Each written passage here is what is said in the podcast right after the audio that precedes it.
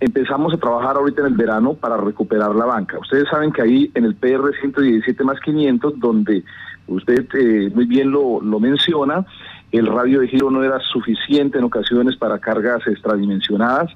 Entonces lo que hicimos es que todas esas rocas que cayeron en el PR 117 más 450, eh, rocas de 20, 25 toneladas, 15 toneladas, incluso tocó utilizar máquinas, tres máquinas para poder mover una piedra, entonces se colocaron como base ahí en ese abismo que se veía y en estos momentos eh, colocamos eh, por lo menos unos 3.000 metros cúbicos de roca, lo cual ya se estabilizó.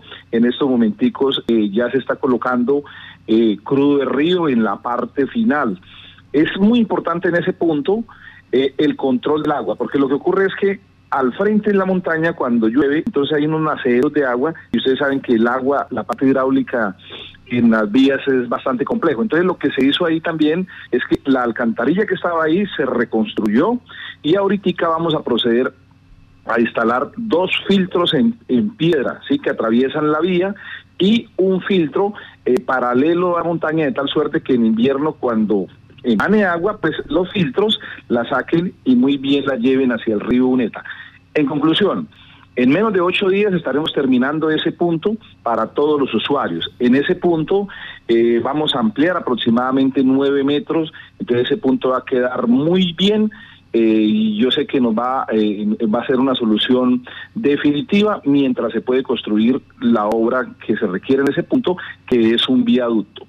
Ya más adelantico, en el PR 117 más 450, apenas 50 eh, metros adelante, es donde les digo que se cae, en el último invierno cayeron eh, gran cantidad de rocas de manera controlada, ya todas las que estaban que se caían se cayeron, y pues nos toca esperar ahora el, el invierno a ver cómo es el comportamiento. Y más adelantico, en el PR 100, 200, eh, 117 más 200, en el sentido Agua Azul Sogamoso, también estamos terminando esa curva que es donde el río Unete se, se cargó aproximadamente un tercio de la vía. Ya hemos instalado 1.800 metros cúbicos de, de, enrocado y en ese momentico estamos compactando ya la parte final, eh, base, subbase y, y para colocar la capa de rodadura.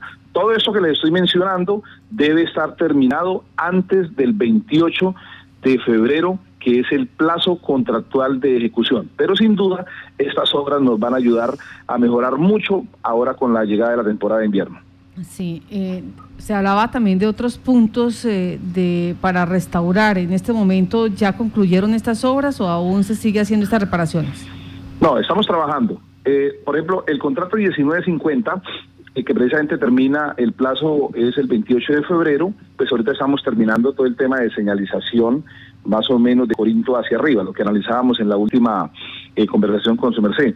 Eh, ese punto, yo, yo hice una visita con todo nuestro equipo de Invías hace unos 10 días, previa al recibo de la obra, donde se hicieron observaciones de calidad de la pintura, de la señalización, son cerca de 61 kilómetros, que eso cualquier persona que transite por la vía puede notar básicamente el cambio.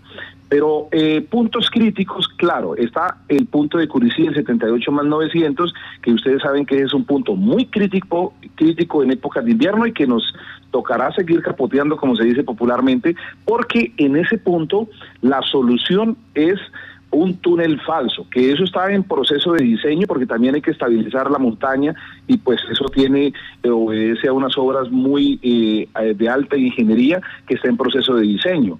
Lo mismo más, más acá, en el PR 86 eh, más 700, en el sector, por ahí el sector de la granja, que fue donde desafortunadamente un compañero nuestro falleció hace tres días producto de un accidente de tránsito.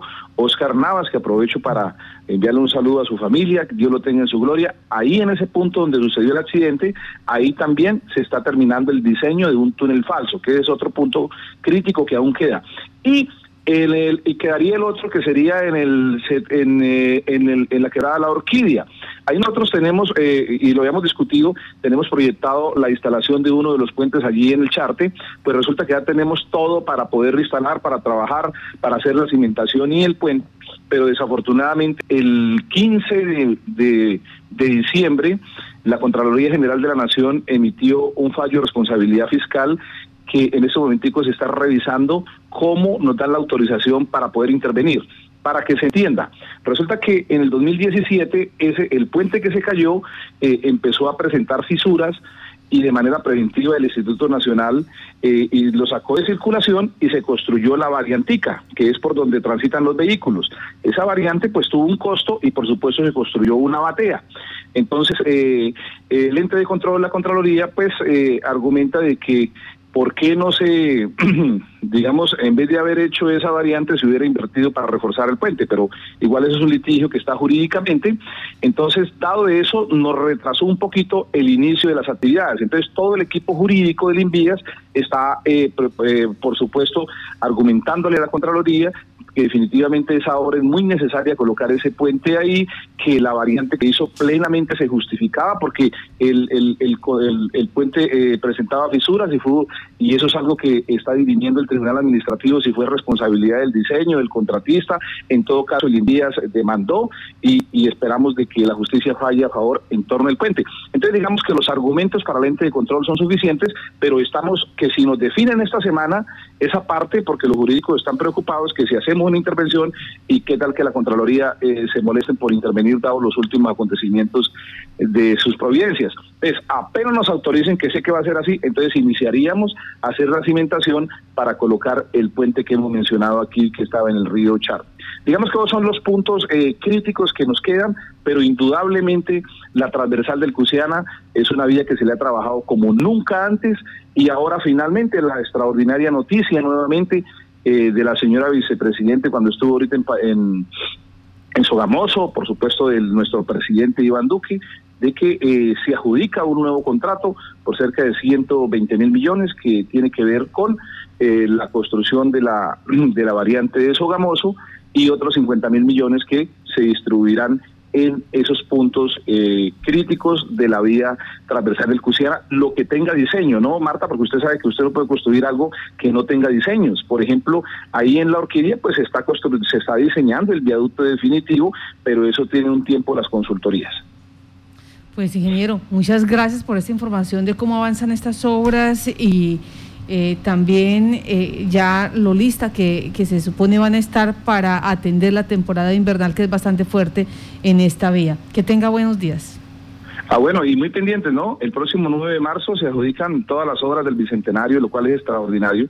Y ahí está también la vía alterna que va a ser de la transversal del Cusiana, Badohondo, Labranza Grande, Labranza Grande el Morro, Morro Yopal, que sin duda eso es extraordinario para esta región del país y que el próximo de este fin de semana, en ocho, el señor presidente de la República estará aquí en la ciudad de Yopal, donde puntualmente estará eh, mostrándole a todos los cadenareños las inversiones en lo que tiene que ver con el bicentenario, en lo que tiene que ver con los planes viales de Casanare, que son otras obras que están en licitación, como la de Paz Montaña del Totumo, como la Central del Llano, y un paquete que asciende a cerca de 600 mil millones todos los convenios que se firmaron de Colombia Rural que le mencionaba anteriormente, que sin duda esto es un paquete de más de dos billones que se van a empezar a ejecutar en esta región del país y que va a ayudar muchísimo a la reactivación económica. Muchísimas gracias Marta y a todos los oyentes.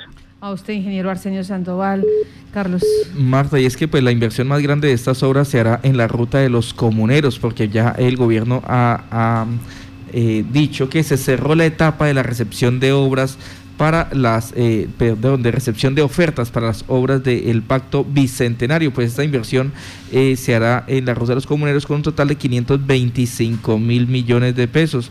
Dentro de este abanico de obras se conforman el Pacto Bicentenario, sigue con el objetivo de generar desarrollo y equidad en los departamentos de Arauca, Boyacá, Casanare, Cundinamarca y Santander. Es por lo que el Gobierno Nacional, a través del Instituto Nacional de Vías, cerró de manera exitosa el periodo de recepción de ofertas para la ejecución de seis proyectos de infraestructura de carretera. Pues la ministra eh, de Transporte, Ángela María Orozco, destacó las seis obras que conforman este pacto bicentenario que se, eh, se ajustan a dos de los dos grandes principios del gobierno del presidente Iván Duque. Por un lado, trabajamos de la mano con las gobernaciones locales para su desarrollo pensando en lo que nos une en pro de los colombianos. Por otro lado, nuestros eh, procesos se surten por eh, altos parámetros de transparencia. Pues lo que ha dicho la ministra. Por otra parte, pues el director general de el Invías, Juan Esteban Gil, eh, detalló que para la ejecución de estas obras el Invías ya tiene garantizados los recursos eh, eh, para largo plazo por 2.2 billones de pesos. Estas obras donde el gobierno nacional aporta el 70% y las gobernaciones pues el restante para una inversión conjunta de 3.3 billones de pesos.